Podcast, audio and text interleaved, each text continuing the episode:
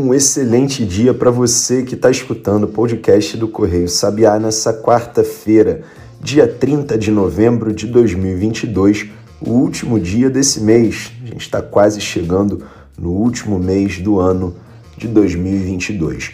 E a partir de agora, eu, Maurício Ferro, criador e diretor do Correio Sabiá, vou falar para você as principais notícias do dia, tudo aquilo que você precisa saber para começar o seu dia voando e muito bem informado naquele esquema que você já conhece em até 10 minutos.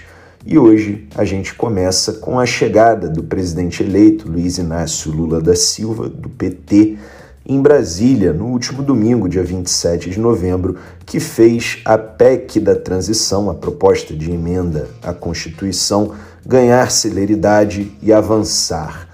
Nós explicamos no site do Correio Sabiá, que é www.correiosabiá.com.br, tudo o que você precisa saber sobre essa proposta. Esse texto já foi publicado há muito tempo no nosso site e a gente tem atualizado constantemente conforme vão ocorrendo novos avanços nessa PEC.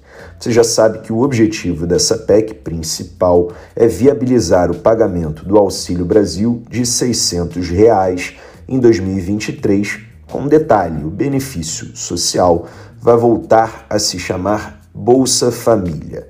Enfim, a chegada do presidente eleito Luiz Inácio Lula da Silva, eu já tinha comentado na, no podcast da última segunda-feira. Mas agora a novidade é que a proposta, a PEC, foi apresentada pelo senador Marcelo Castro, do MDB do Piauí, que é relator do orçamento de 2023. Então, essa proposta foi apresentada por ele na segunda-feira, no dia 28 de novembro. E pelo texto apresentado, ficaram fora do teto de gastos, aquela regra que limita o crescimento das despesas públicas, cerca de 200 bilhões de reais para pagar o auxílio de 600 reais e a parcela extra de 150 reais por criança menor de 6 anos. Esse valor de 200 bilhões também contempla a liberação de 23 bilhões para investimentos em obras.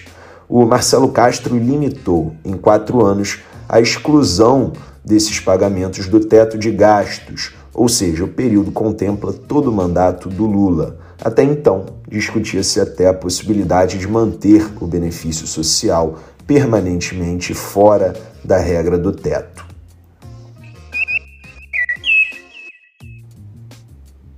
Bom, no Senado, a PEC precisava de 27 assinaturas, de um total de 81 possíveis, que é a quantidade máxima de senadores na casa para começar a ser discutida de fato. Ou seja, são necessários um terço dos senadores para que uma PEC comece a tramitar. Só que o governo eleito, no entanto, conseguiu mais assinaturas do que o mínimo necessário. Ao todo foram 35. E nós publicamos no site do Correio Sabiá a lista completa com todos esses 35 senadores.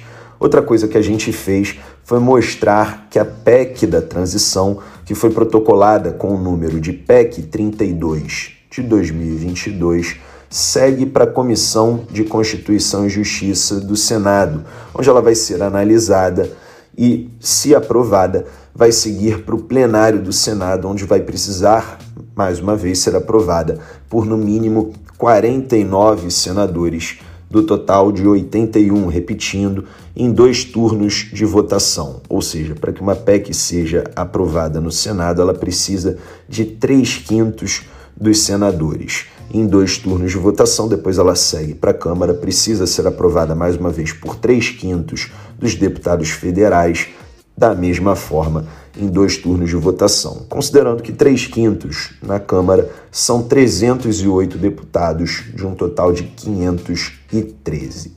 Enfim, se ela não sofrer modificações e for aprovada na Câmara nesses dois turnos pelos três quintos dos deputados, a PEC vai seguir para sanção pelo Congresso Nacional. Lembrando, PEC não tem sanção presidencial, ela segue para promulgação pelo Congresso Nacional, perdão, eu falei sanção pelo Congresso, na verdade é promulgação pelo Congresso. Se ela for modificada, ela vai ter que voltar para o Senado, onde ela vai precisar ser analisada mais uma vez pelos senadores. Mas aqui vale também uma observação: no site do Correio Sabiá, no mesmo site em que a gente publicou a lista dos senadores que assinaram, subscreveram aí, foram signatários da PEC, nós também demos o link para que você confira o inteiro teor dessa PEC. A gente sempre faz isso, está de acordo com as nossas políticas editoriais e com outros códigos internos que nós temos todos disponíveis, transparentes, na seção Quem Somos do nosso site. Todos esses documentos estão em PDF lá, se você entrar no nosso site, que é www.correiosabiá.com.br, você vai ver. Ainda falando sobre a PEC da transição, o governo eleito teria acertado com integrantes do Centrão, aquele grupo de partidos sem coloração ideológica bem definida, quais seriam os relatores da PEC, tanto no Senado quanto na Câmara e ambos seriam do União Brasil. No Senado, seria o presidente da CCJ, Comissão de Constituição e Justiça, o senador Davi Alcolumbre. Já no, na Câmara dos Deputados, seria o líder do União Brasil, o deputado Elmar Nascimento. Esse seria um aceno do governo eleito à União Brasil, na tentativa de incluir o partido na base do ano que vem e também garantir, claro, a governabilidade do Lula. A princípio, alguns dos principais aliados do Lula argumentavam que o senador Marcelo Castro, que já é o relator do orçamento de 2023, também deveria relatar a PEC, porque isso, em tese, tornaria mais fácil fazer alterações necessárias no texto e também garantir o andamento rápido da proposta. Enquanto isso, o Lula continua segurando o anúncio da composição dos seus ministérios. O presidente eleito, no entanto, já teria definido cerca de oito nomes, de acordo com as notícias. A maior expectativa é sobre quem vai comandar o Ministério da Economia. E o ex-prefeito de São Paulo, Fernando Haddad, do PT, continua cotado. Aliás, o Haddad viajou com o Lula para Brasília e tem participado das reuniões com o presidente eleito, embora não tenha um cargo formal na transição.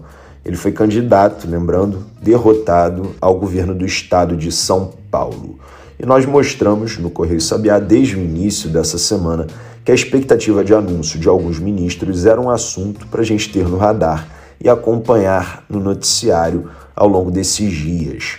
Enfim, em relação aos ministérios, sabe-se até agora que caciques do, MD, do MDB pressionam para que o partido tenha três ministérios. A senadora Simone Tebet, que é do MDB do Mato Grosso do Sul, deve ficar com um deles, embora seja considerada como cota pessoal do Lula.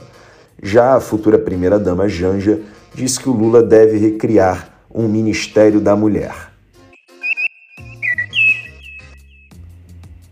Bom, e para a gente fechar o podcast dessa quarta-feira, dia 30, é relevante ainda que você saiba que a diplomação do Lula e do vice-presidente eleito Geraldo Alckmin, do PSB, foi marcada para o dia 12 de dezembro, ao meio-dia, no Tribunal Superior Eleitoral.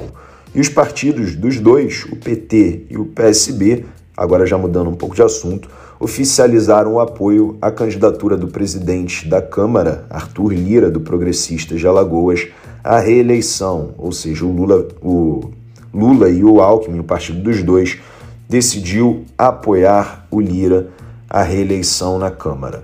O objetivo é não entrar em atrito com Lira para garantir melhor andamento das propostas do governo eleito e, consequentemente, uma melhor governabilidade do Lula. Dentro do PT existe também a avaliação, e aqui relembrando um pouco para você, de que a ex-presidente Dilma Rousseff, do PT, errou quando decidiu ficar contra a candidatura do então deputado federal Eduardo Cunha, do MDB do Rio de Janeiro, à presidência da Câmara na época, Dilma apoiou explicitamente a candidatura do Arlindo Chinaglia à presidência da Câmara. O Chinaglia acabou não sendo eleito, tinha pouquíssimas chances naquela época, não foi eleito de fato. Quem foi eleito foi o Eduardo Cunha, que assumiu a presidência da Câmara, e aí o resto você talvez já se lembre.